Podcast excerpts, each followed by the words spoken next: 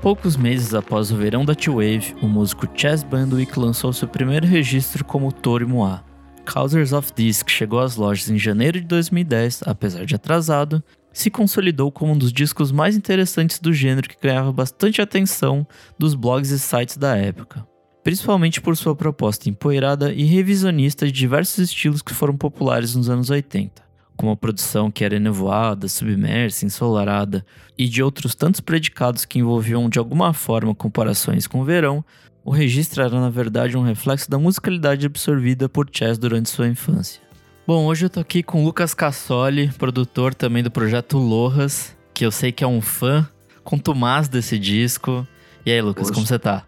Oi, Nick, tudo bem? Muito obrigado pelo convite aí, sempre um, sempre um prazer ajudar aí né, no esse podcast muito foda, mas além disso de poder fazer um fanservice de um cara que eu amo muito, então é isso é uma oportunidade única. Muito obrigado. Bom, eu quero começar perguntando como você conheceu esse disco, como ele chegou até você. Cara, o, esse disco do Tori Moa, ele é o primeiro né, dele, mas ele foi um dos últimos que eu escutei dele acho que é, uma, é, um daqueles casos quando você conhece o artista por um, por um disco mais recente, aí você começa Você volta a pra discografia. Exatamente, da onde que ele veio, né? Tipo, e foi isso, eu, eu conheci o Tori Moa, tipo, mais pra frente, assim, ele já tava lançando, aquele, ele tava com aquele projeto de música eletrônica Le Sims, e ele Sim. tinha aquele What For. Eu acho que é 2014, 2015, por aí. Isso aí, é por aí. E aí, tipo, é, eu comecei a ir pra trás, né? Mais pra trás, aí... É, Anything in Return, aqueles é, Underneath the Pine, e aí que eu cheguei no Causers of This. E foi uma, foi uma surpresa muito louca, porque é, acho que eu percorri um caminho diferente, então eu meio que entendi da onde que ele veio, tipo, você meio que reconhece a, aquela semente criativa lá, tipo, meu, tem, tem tudo aqui, sabe? Tem um pouco de um disco que eu já escutei, você acaba fazendo umas relações. Mas foi é assim que eu conheci, tipo, foi a, o, o primeiro Caminho disco contrário. que eu conheci. Que maluco Exatamente. isso. Nossa, pra mim, eu conheci ele bem nesse fervo aí do, da T-Wave, assim, que foi sempre tipo, meu Deus, olha a T-Wave, um negócio super novo, mas ao mesmo tempo super velho e não sei o quê. E aí eu fiquei muito tempo nessa. E acho engraçado que ele foi, tipo, a, o verão ali da T-Wave foi em 2009, assim. É. E aí ele demorou um bom tempo ainda para lançar o disco dele, assim. Foi tipo uns seis, sete meses depois que rolou tudo isso. Ele lança ali em janeiro esse primeiro disco. E eu acho que logo de cara eu não curti tanto, assim, porque os, a outra galera ele tava fazendo, tipo, um som bem mais, tipo, veranístico, assim. É, o, o, o Tori Moai, acho que ele, ele não vai tanto para isso. Ele tem um rolê mais dele, assim, tem até um rolê, tipo, muito mais de hip hop, soul e outras coisas de outros estilos que eu ele. Concordo. Que, tipo, a outra galera não tava fazendo. Na época eu falei, ah, não sei e tal. Mas por fim, Tori Moai foi o que eu mais gostei no geral, assim, tipo, de todo mundo desse primeiro contato aí com a Team Wave, foi o que eu mais achei legal, assim. Eu acho que uma das coisas fodas que você falou, né? Tipo, esse verão da, da, da T-Wave, né? Tem uma entrevista com o Chess Bear, né? Antigo Chess Bandy, que ele fala, ele dá uma entrevista para Red Bull e ele fala muito desse começo dele, tipo, da carreira e tal. E aí o, o entrevistador propõe para ele, fala assim, meu, eu quero que você ranqueie essas três expressões que já usaram para definir o seu som, em ordem da qual você acha mais ridícula. É, aí tem a T-Wave, né, que eu acho que talvez seja uma das mais conhecidas. Hypnagogic Pop, que é esse, esse é bem, bem. E o outro é, eu não conhecia, era Glow-Fi. Ah, então, eu lembro disso. Isso rolava bastante na época 2010 ali. Isso, isso para mim me remete muito a uma, a uma memória de Tumblr, sabe? Tipo, eu lembro que eu conhecia muita, muita música pelo Tumblr e as pessoas reblogavam essa estética T-Wave, é, que é uma coisa meio, tipo, chapado, chapadinha no verão, assim, sabe? Pra mim tem uma coisa que isso é uma semente do que vai virar o Vaporwave, que é bem essa estética meio afundada, meio, tipo, on drugs, assim, sabe? De, de ser meio atrasado, meio, tipo, cheio de reverb, não sei o que, cheio desses efeitos maluco. E acho que a Vaporwave vai surgir ali pro 2010, 2011 forte, então acho que uma coisa meio que embreando a outra, assim, sabe?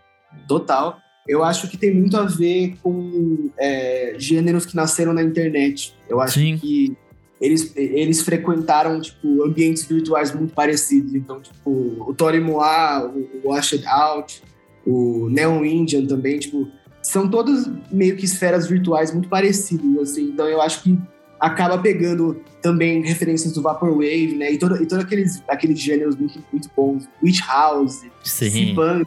E, e, com certeza deve ter um monte, tipo, Forchan adentro que a gente nunca, tipo, não, não manja. Coisas que só existiram na internet, basicamente, né? Porque tirando o, o Tormoa e o Washer Out, que se conheciam de verdade, ninguém ali fazia parte de uma cena, tipo, Neon India, Memory Tapes, toda essa galera que era dita de uma cena ali se trombavam pela internet no máximo. Então, assim, nunca foi uma cena de verdade, foi só alguma forma dos blogs ali de colocar todo mundo numa patota e lançar junto e falar, tipo, olha só a coisa mais legal que surgiu no momento. Para mim é muito isso a sensação 10 anos depois, assim. Não, realmente eu acho que é um nome muito, tipo, muito pensado no marketing. Assim. Você, vê, você vende a sensação de, de, é, de nostalgia, de juventude, de drogas, e tipo, porra, T-Wave é um, é um conceito muito, muito bom, assim. E o Causes of This foi lançado ali em 4 de janeiro pelo selo Carpac Records, que era um, um selo grande para época, assim, entre os indies era, era um negócio bastante gigante, assim. Pra época ele ganhou alguns alguns reviews meio mistos, assim. Acho que nem todo mundo embarcou logo de cara, pelo menos nesse disco, assim. Inclusive, o jornalista Joe Colley, da Pitchfork, ele fala que ele via o Chess muito mais como um produtor do que como um musicista, assim. Então, ele achava muito mais interessante as camadas e tudo que ele produzia ali do que propriamente a entrada vocal dele. De certa forma, eu acho que faz sentido. A gente vai comentar depois, mas ele em 2020 ele relançou o disco, mas só com as partes instrumentais e elas me parecem muito mais legais hoje em dia, assim, tipo, ouvindo agora me fez muito mais sentido esse lado sem a voz do que com. Eu acho que é, essa, o Causers of This é o primeiro disco dele e eu acho que é, é o que eu falei, tipo, eu acho que dá para perceber tipo os elementos que o embrião das coisas, assim. né? Exatamente. E, e, é muito louco porque assim, a gente tá falando de uma obra que é muito diversa, assim, o Chess sempre fala, eu não gosto de fazer a mesma coisa toda vez. Então, um disco é, é mais acústico, outro disco é mais focado em house, o outro disco é, é uma mixtape, tipo, são, são sempre estéticas muito diferentes. E no geral, tipo, o of This é, o, é o, o, paciente zero, né? Tipo, é o marco 1. Sim. É tipo, o centro da epidemia. Tipo, ela, é de lá que tava toda, tudo, tudo lá, sabe? Até porque ele é um disco muito diverso em si mesmo, assim. Ele vai para muita coisa, para muito lado Exatamente. diferente, assim. Eu acho que isso tem um reflexo direto, tipo, da, da, forma como, a partir de, sei lá, do começo de 2010, assim, começa a ficar, entre aspas, né, acessível para o, re, o recorte, né, por favor mas o, é, começa a ficar muito mais acessível produzir música. E as pessoas têm muito acesso à biblioteca de sample. É só você baixar um vídeo do YouTube, uma coisa do YouTube, então... Ainda mais pensando lá, né, que, tipo, coisas são baratas, sei lá, um Fruit Loops você baixa de graça na época, Exatamente. então, assim, não era Exatamente. um super gasto.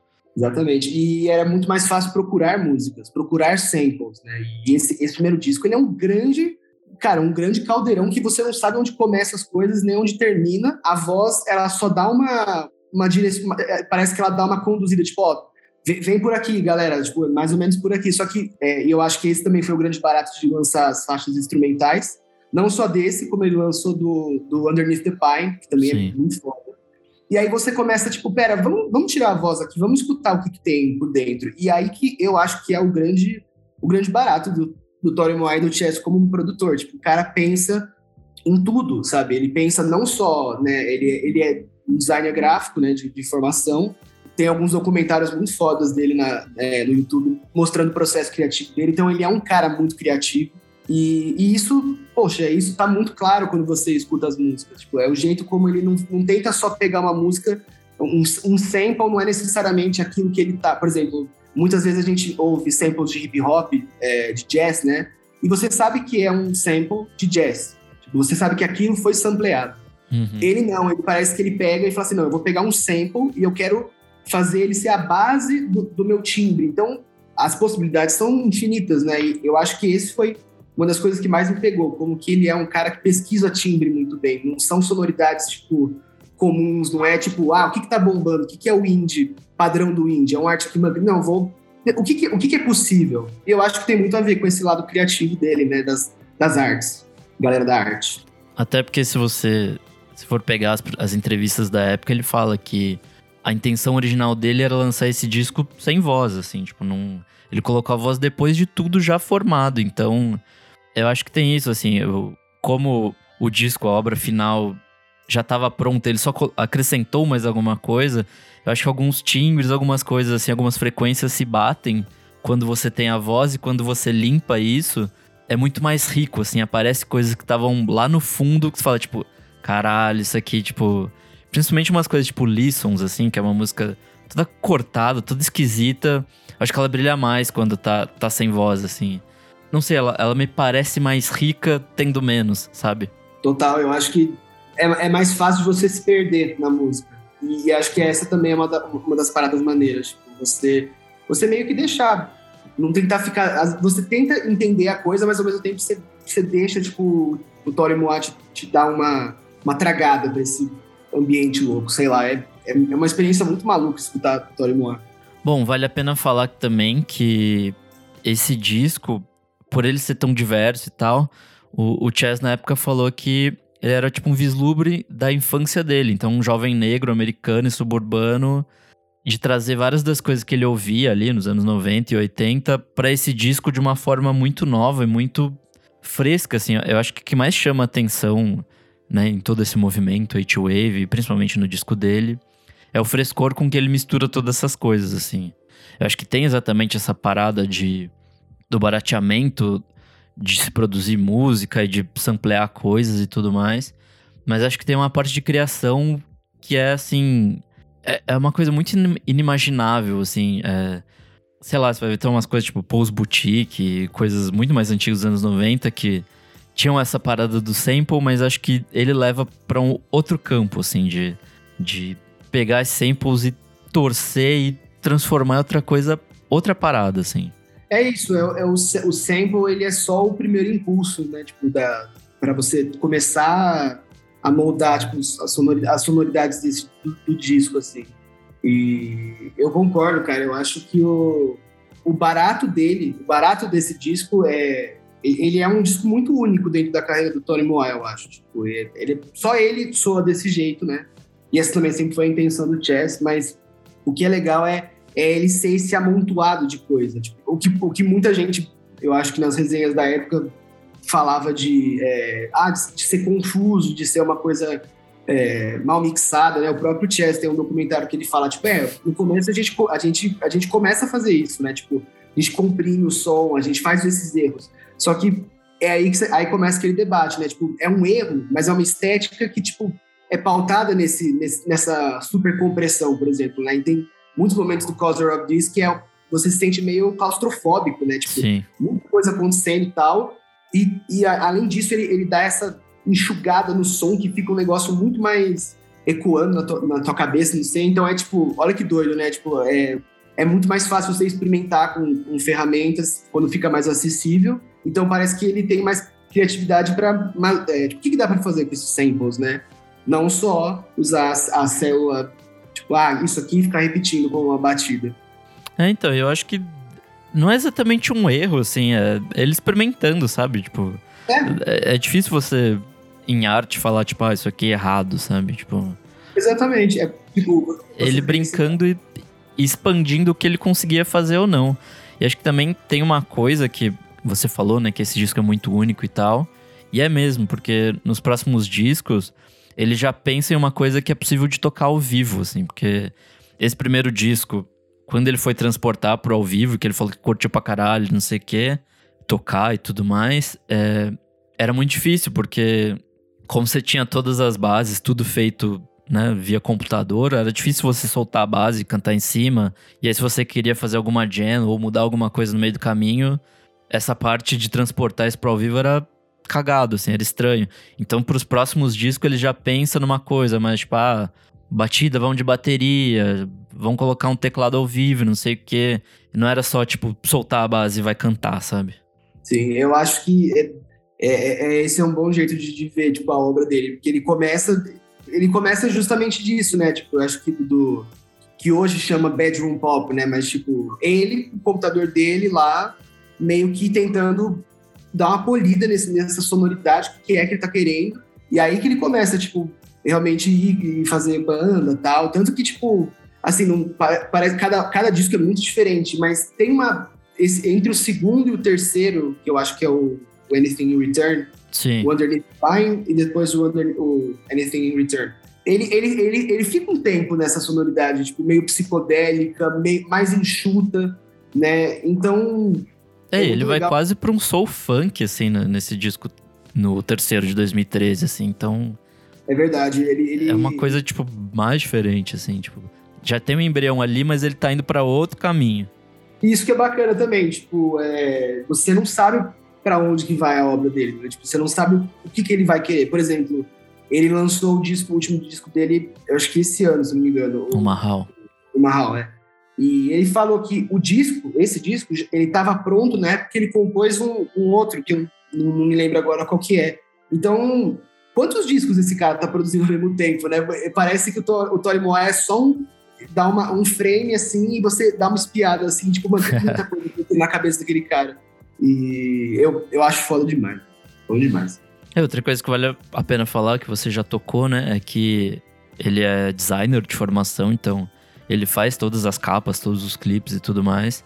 Então, eu acho que é isso, assim, ele tem a visão muito geral da obra dele, do que ele quer, do que ele pretende. Essa eu acho a pior capa dele, na real, mas eu acho que de certa forma aponta porque é o disco, assim, que é. Perto das coisas da T-Wave, ele é um tom muito mais abaixo, assim, tipo, digo. Ele não é tão festivo, ele não é tão ensolarado, ele é uma coisa mais. Tipo, luz apagadas, fim de tarde. E ele tem esse recorte meio maluco, tem esses filtros meio maluco. Então acho que é isso, assim, casa bem com, com a proposta do que é o disco. Nossa, eu fui até ver aqui a capa que eu, que eu tinha esquecido, essa capa verde, né, esses recortes.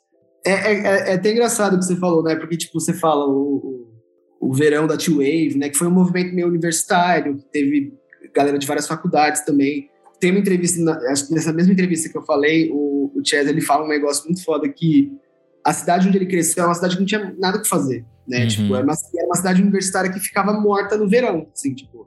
Então, é muito legal que você falou que, tipo, ele é um disco um pouco mais para baixo em termos de mais fechado, sei lá, mais introspectivo, não sei qual a palavra, não é tão ensolarado assim, né, digamos.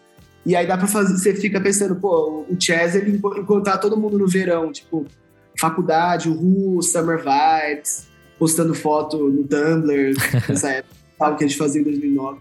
O Chaz tava no quarto dele, sabe? E aí eu acho que a capa também tem um pouco a ver com isso, né? Meio um pouquinho mais escura, mais confusa. Ele tava, meu, lá perdido no meio dos sons, nerdão de música. E aí saiu, saiu isso, né? É, e também ele conta que esse disco foi feito após um término de namoro, né? Então. Ih, rapaz, aí é... esse, esse pé na bunda acho que deixa a gente um pouco mais introspectivo, né? Então faz sentido ser, ser um pouco mais, mais para baixo ali. Deixa, deixa o menino sofrer, né? Outra coisa que talvez valha a pena dizer é que ali pra época, muitas das críticas pegavam no pé, assim, de tipo de ser uma coisa muito nostálgica, de não ter frescor algum e não sei o quê. Mas, puta, eu, eu discordo bastante, assim. Acho que na época talvez eu até pensasse da mesma forma, exatamente por ler esses veículos e falar, só concordar e falar, meu Deus, é verdade. Mas eu não sei, hoje em dia eu vejo um frescor muito grande em tudo, tudo que ele fez ali. Porque é uma mistura muito louca, assim, ele não pega só coisa do passado. Ele, ali na época ele tá dialogando com, sei lá, muito do hip hop que que era feito na época e que seria feito no futuro. É, muito da produção dele, acho que despertou esse essa coisa do faça você mesmo e muita gente do bedroom pop e não só para essa coisa meio pop lo-fi assim, tal, uhum. mas para para essa produção semi-eletrônica para muitas outras coisas. Então, Sim. vendo hoje em dia, 10 anos depois, acho que eu discordo bastante dessas primeiras impressões desse disco. Não, total. Eu eu não sei, eu tenho a impressão que o, o Tony Moa sempre teve uma coisa que eu acho muito foda, que é uma coisa que eu também vejo no Jamie XX, que é o, o jeito como ele remodela o sample, né? o jeito como ele não copia, como ele, ele estiliza a coisa. E me, sempre me parece, quando, quando um produtor faz isso, quando ele dá uma, uma, uma textura, alguma coisa, ele dá uma, uma ressignificada lá na coisa, que é como se ele estivesse ouvindo as coisas na cabeça dele, sabe? E principalmente pelo trampo do Tori Moa ser audiovisual, acho que fica mais claro ainda, sabe? Ele, ele ouve esse negócio, ele, ele, ele interpreta isso e aí o que ele traz pro ouvinte é isso, ó, é isso aqui que tá passando na minha cabeça. E é isso, ele, ele como artista, né, multidisciplinar, prestando atenção em muita coisa ao mesmo tempo. Pô, é, é aquele filme, né, que desse, é, tudo ao mesmo, ao mesmo tempo, sim, toda sim. hora. Uhul, isso aí. é, é, eu acho que seria uma ótima trilha sonora, porque, cara, é tudo acontecendo ao mesmo tempo e ele fala muito, né, das, das críticas, fala, ah, isso é um negócio nostálgico. E, assim, vamos supor, ele, ele era jovem na época, vai, tinha ter uns 20 anos. A, nostal a nostalgia seria o que? A época da escola dele. E aí parece que, tipo, ele, ele retoma uma época que você pensa muita coisa ao mesmo tempo, você não sabe o que tá acontecendo, mas faz sentido de alguma forma. Então é, é, uma, é uma bagunçona, uma baguncinha que faz sentido, assim, de alguma forma. Bom, agora vamos para um momento um pouquinho difícil aqui, que é escolher faixa favorita. Olha, eu provavelmente vou. Acho que eu vou de, de Blessa mesmo, porque. É, Abertura do álbum. Porque exatamente, eu acho que é exatamente por isso, sabe? Tipo, é a, a primeira vez que eu escutei, tipo, é, é uma música muito, é uma música muito boa, uma primeira música muito boa, porque ela introduz assim bem aos poucos o, as, as vozes do Chess estão lá, tipo, principalmente na versão instrumental, dá para ver que ainda tá lá, mas usado como instrumento. Então, é, eu acho que é um jeito gradual dele de começar a te chamar pro disco, sabe? Tipo, ó, aqui vai, vai começando aqui um pouco, tal, gradualmente, aí quando você vê, você tá na loucura dele. Então, essa eu acho que é a, é a mais mais. O que, que você mais você dá, dá de destaque do disco? Eu acho que Talamak. Talamak. Essa, é, essa é Boa pra caralho, puta que pariu. Essa aí eu acho que foi um. Não sei se é, eu acho que aí entra muito da minha experiência nostálgica, né? De, ah, é aquela época. Época de né? Mas a Talama que ela era um grande. Era, acho que é um dos, um dos carros-chefes dele, né? Tipo, era, porra, foi um dos. Um é, foi, um, foi um grande single desse disco, assim. O grande single, né? Então, tipo, ele, ele é meio que. Ele sintetiza uma coisa nostálgica, assim, para mim, de uma forma, mas eu acho que de forma geral Todas as músicas são boas, mas essas duas talvez sejam bons. Onde, onde o Chess falou assim: ó, aqui, ó, eu vou, vou concentrar o meu suco de, de nostalgia, psicodelia, design gráfico e tudo mais. É, pra mim, eu gosto muito da, da dobradinha do Freak Love e Talamak, que elas meio que se juntam, assim, de alguma forma maluca, elas parecem uma música só, em, em duas partes, assim. E, puta, é muito bom, assim. É... De fato, a Talamak pra mim é assim, o, o, ponto alto do disco. Onde fica, tipo, super dançante, assim. Aí sim eu vejo essa parte da T-Wave, sabe? De, de tipo, verão, sol, uhul, vamos lá, curtir. Uhum. E, puta, maravilhoso. E acho que outra, outro destaque que eu dou aqui é a Lissons, que é a faixa 4. Essa é a mais maluca do disco, assim, é é onde ele põe tudo de uma vez e fala, tipo, caralho, não tô entendendo porra nenhuma, ainda mais na versão com voz. Mas ao mesmo tempo, assim que você entra nesse. Nesse rolê, assim, nessa, na vibe dessa música, fala, tipo, caralho, que foda, não sei o quê. Sabe, de, de. É disso, assim, de ter muita coisa acontecendo, mas quando você entra no ritmo, quando você pega o, o groove ali, você fala, tipo, isso aqui é, é muito legal. Tipo, ele tá muito à frente do, do tempo dele fazendo isso aqui, sabe? é, parece que, tipo, aos poucos ele vai fazendo sentido, assim. Tipo, primeiro você dá uma estranhada e aí você começa, tipo, ver que... Você começa a enxergar as coisas que tá acontecendo, tipo, é... Essa relação de ficar, tipo, espantado e depois, tipo, você meio que vai e volta, assim, que, que meio que deixa você, você mergulhando no disco, né? Totalmente. Oh, exatamente. Bom, vamos pra parte finaleiras aqui do programa. É, vamos dar uma nota e defender o TCC, o porquê da nota. Que nota que você dá pra esse disco? Ai, meu Deus, gente, notas. Eu tenho. eu tenho tanta, tantos preconceitos com nota, mas eu entendo. Olha, cara, vamos pensar. Eu acho que, em se tratando de. A gente analisando o disco agora, tipo, é, 12 anos, de, 12, é, 12 anos depois do lançamento dele, ele ele não é só um disco que tipo passou batida, sabe? Tipo, ele, ele, ele teve certa influência e principalmente na forma também como o indie se apropriou de certas coisas da eletrônica, assim, começou a começou a fazer menos sentido ter tipo esse, nome de indie eletrônica, porque o Tony Moa ele é as duas coisas. Então, eu acho que ele por si só ele é bastante ele influenciou bastante gente. Eu daria um 9 assim acho que muito provavelmente um 9 para cima, é, justamente porque, assim, é, é, difícil falar, tipo, ah, é porque ele, o trabalho dele não estava ainda maduro, né? E ainda mais tratando em, em termos de Tori Moá, quando que o trabalho dele não está maduro, né? Parece que são safras diferentes que ele pega, são lugares diferentes, né? Mas o, eu acho que eu daria uma nota 9, assim, realmente, justamente pelo impacto que ele tem, porque ele, ele quebra barreiras, quebra barreiras, une todos os povos como Nirvana fez. Né, bem isso mesmo. Cara, eu, eu dou duas notas, na verdade. Eu vou dar 8 pro primeiro. Eu acho que a voz ali, tipo, principalmente por ser o primeiro disco dele e tudo mais, ele ainda tá muito cru no uso da voz, assim. Eu não digo nem a parte da produção, que eu acho realmente impecável. Tudo que ele faz ele tem muito propósito e tudo mais. Mas eu acho que a voz dele ainda tá bem limitada e o jeito que ele usa a voz tal. Então, para esse disco eu dou uma nota 8. Já pra versão de 2020, um 9 também, que acho que saindo essa camada de voz a gente consegue ver muito mais coisa e tal. E fora isso, acho que eu concordo tudo com, com o que você falou, assim, de, de ser um disco seminal, não só por essa T-Wave que morreu dois anos depois, que ninguém mais ligava, mas para como para como foi apropriado esse jeito de produzir música, assim, de exatamente quebrar a barreira entre, entre o indie a eletrônica e, enfim. Uhum. Pô, você falou que, que ninguém mais liga, pô, ano na minha vida, pelo amor de Deus, cara, não, não menospreze o movimento. Traiu o movimento. É, é, não, mas é verdade, assim, como coesão, como coisa, o negócio morreu. Artistas continuaram, fizeram coisas muito legais, mas acho que da T-Wave mesmo durou três anos Sim. ali. Isso, isso, diz muito do, da, da, sonoridade, esse negócio de tipo juventude, esse negócio de ah, usar drogas e tipo, é um negócio muito psicodélico, né? Tipo, é um, é um novo, eu, eu acho muito que é um hip eletrônico, assim, sabe? Uma coisa muito universitária, juventude, é, cores fortes, sensações, sei lá. E eu acho que isso tem a ver com, com, com isso que você falou, de alguma forma, assim. É, sim, querendo ou não, essa vibe vai ser usada pelo, sei lá, também Pala depois. Mas, enfim, isso Total. é papo outro dia. Bom, a gente finaliza por aqui. Cassoli, muito obrigado por esse papo, foi muito legal. Deixa suas, suas redes sociais, onde as pessoas te encontram. Conta mais sobre o seu projeto também, de música. Pô, aí eu fico, fico tímido.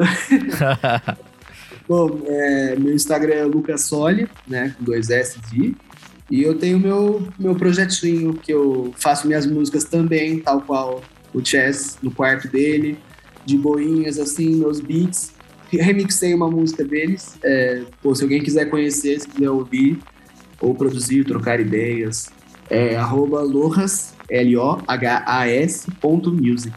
Inclusive, você ouve há muito tempo a música do Cassoli durante nossos programas, porque boa parte do, das músicas é, dos BGs que a gente tem vieram do Cassoli, então assim, vocês vão ouvir mesmo sem querer.